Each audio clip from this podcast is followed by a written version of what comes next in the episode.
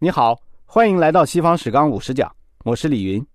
上一讲我跟你分享了戴克里先的改革，他没有能够让帝国重现辉煌，倒是把帝国分成了东西两部分。西方文明啊，正是沿着西罗马帝国的版图走下去的。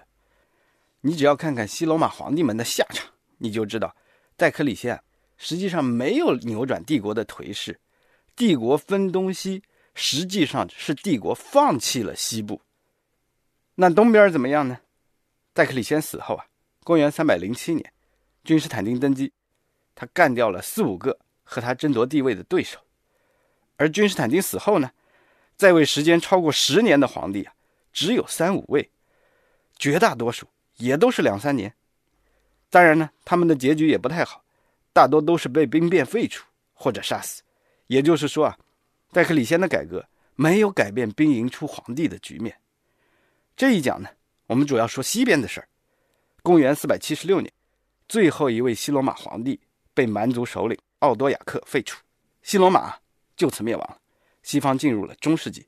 在奥多亚克废除西罗马最后一位皇帝之前呢，蛮族实际上已经多次攻占了罗马城，西罗马被搅得天翻地覆。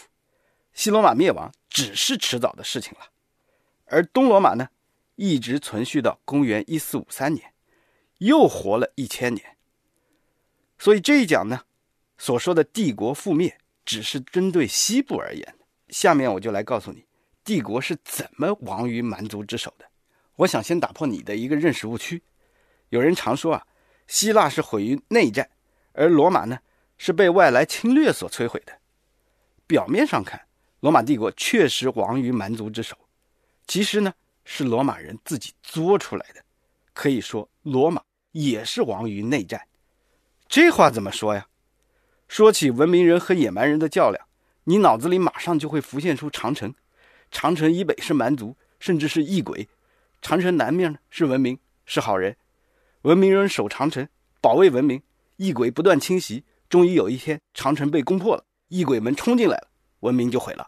罗马和中国都修了长城，文明人用它呢抵抗住异鬼潮水般的进攻。他们的生命力啊，实在太旺盛了。施展老师在中国史纲和枢纽里边已经告诉过你，用中原是文明，草原是异鬼的思路来看中国史啊，是不对的。我现在告诉你，用这种思路来看罗马人和日耳曼人的斗争也是不对的。没错，对于罗马人来讲，蛮族就是北边的日耳曼人。我先把日耳曼人和罗马人相处的基本逻辑告诉你，然后我们再仔细分解。如果用中国历史上的一个典故，日耳曼人首领奥多亚克就是罗马的安禄山。安史之乱你肯定很熟悉，他差一点灭了大唐，大唐即便度过这个大劫呢，也辉煌不再了。安禄山是唐玄宗的宠臣，玄宗又胡人守边疆，这些封疆大吏啊，就叫做节度使，他们控制的地盘呢，叫做藩镇。结果节度使起兵反唐，直取长安，大唐呢？又借助回鹘平定了安史之乱，但是呢，他们也没有办法改变节度使拥兵自重的这种局面。最后啊，亡了大唐的节度使叫做朱温。后人写的唐史里边有一句非常精彩的断言，叫做“唐亡于藩镇”。这个中国历史上的典故啊，同样也适用于罗马人和日耳曼人。日耳曼人啊，就是罗马人利用的胡人。他们早年呢，被罗马侵袭打击。但是在共和时代啊，征讨日耳曼人的罗马将军们就开始收编日耳曼人了。回想一下马略的改革，募兵制，给军饷，罗马军团征服到哪里就到哪里去买兵，不需要他们再是罗马公民。意大利人可以买来当兵，北非人也可以，西班牙人也可以，日耳曼人当然也可以。罗马本身强大的时候呢，军队里有一些日耳曼人不打紧，但是罗马打了一百年内战。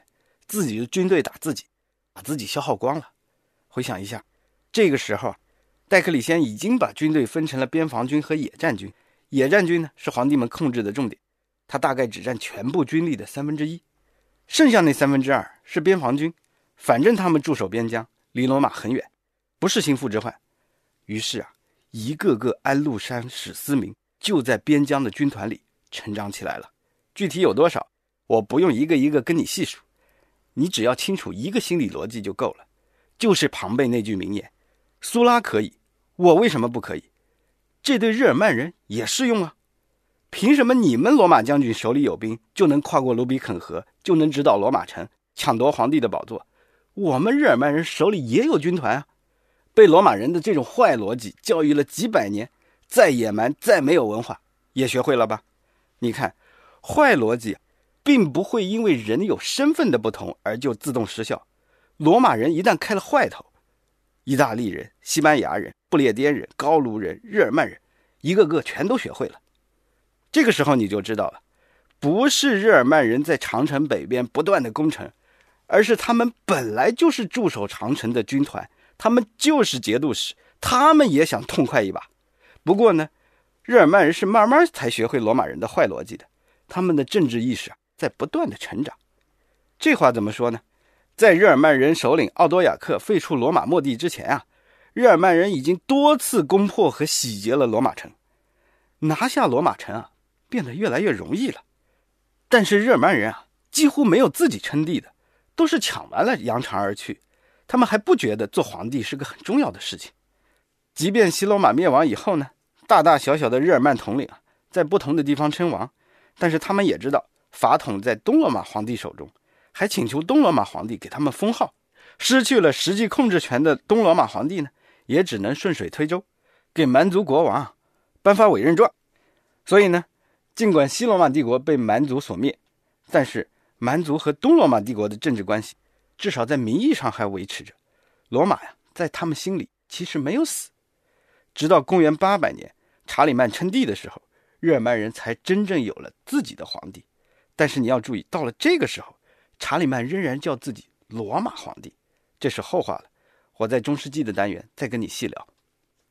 好，我帮你梳理一下军国主义罗马自己作死的过程。回想一下我的断言：罗马成于兵，也毁于兵。这个生存逻辑啊，使得罗马选择了最好的防守就是进攻这种扩张型的道路。打仗对于罗马人来说，不是健健身、出出汗，而是活法，而是宿命。罗马把自己啊从一个小小的城邦变成了庞大的世界帝国。马略的军事改革让罗马在军力上又上了一个新台阶。但是从此呢，兵随将转的这种致命伤啊，就开始诅咒罗马。马略的老对手苏拉。带兵夺权，实行独裁，后世的将军们呢也仿效他们。后来的凯撒和屋大维呢，虽然建立了元首政治体制，但是也没有从根本上解决罗马军队私有化的老毛病。内战一打就是一百年。最后是戴克里先和君士坦丁呢，建立了专制政治体制，但是还是没有解决这个问题。终于啊，日耳曼人成规模的加入了帝国内战，衰老的帝国呢。再也没有力气去制服各地的节度使，于是就灭亡了。文明的逻辑啊，其实并不美妙，可能是非常残酷的。希腊毁于内战，罗马也是毁于内战，没有敌人打败他们，是他们自己打败了自己。观察文明的时候，一定要分析它成长逻辑走向的可能性。一个好的逻辑，一定是一个伟大的民族。从自身的特点里边淬炼出来的，会使这个民族走上辉煌的顶峰，但是也埋着毁灭它的种子。这个种子啊，在文明诞生之初就埋下了，等到这个文明长大了、发育健全了，毁灭性的一面就会越来越明显的暴露出来。像凯撒、屋大维、戴克里先、君士坦丁这样英明神武的大人物，都挡不住。文明的逻辑啊，反而会去利用这些大人物。你想阻止我，我就会把你的改革方案变成我施展的舞台。想想戴克里先的改革，他把军队划分成了边防军和野战军，意图的重点是对付那些容易作乱的武力。结果重点是控制住了，但是非重点的部分呢，趁机飞涨起来。帝国啊，迅速失去了对边防军的控制力。这里插一个有趣的小故事：当政治在走下坡路的时候。看看聪明人是怎么看待罗马帝国灭亡的。基督教最伟大的神学家之一奥古斯丁，在公元410年罗马城被蛮族洗劫之后啊，写下了基督教最重要的神学著作《上帝之城》。不信基督教的人当时会说：“看吧，帝国把基督教变成国教，这就是背叛了罗马诸神，现在遭报应了吧？信基督教的人呢，也是满心的疑惑：帝国不是信上帝了吗？帝国不是成了上帝之国了吗？怎么还会遭此大劫呢？奥古斯丁为了驳斥异教徒，也为了安慰基督教徒，写了《上帝之城》。他的回答是：罗马帝国不是上帝之城，只是俗人之城。兴不足喜，亡不足悲。所有俗人之城啊，因为他的罪孽和邪恶，都是要毁灭的。基督教啊，对文明有自己的一套看法，和我们用理性和逻辑来分析文明啊有所不同。但是随着基督教成为西方中世纪的主导思想，基督教的看法就变得很重要。我们必须了解基督教，才能深入的了解西方。下一个单元我会专门跟你细聊基督教和中世纪。好。总结一下这一讲的内容：罗马呀，确实亡于蛮族之手，但是绝不是异鬼战胜了文明的大搏斗，而是安禄山这样的节度使干掉了大唐。日耳曼人啊，本来就是罗马军队的一部分，他们被罗马人教会了以兵夺权的这种做法。罗马亡于蛮族之手，不是罗马人打外战打不过日耳曼人，而是日耳曼人加入了罗马的内战。顺着这种思路啊，自然就会产生一个问题：东罗马帝国不是还在吗？东罗马皇帝会坐视西罗马灭亡吗？当然不会。东罗马当然也想收复失土，但是为什么没收回去呢？西部还是进入了中世纪，走上了一条不归路。下一讲我就来和你聊一聊东罗马皇帝为什么没有能够拉住西方。期待你的到来，咱们下一讲再见。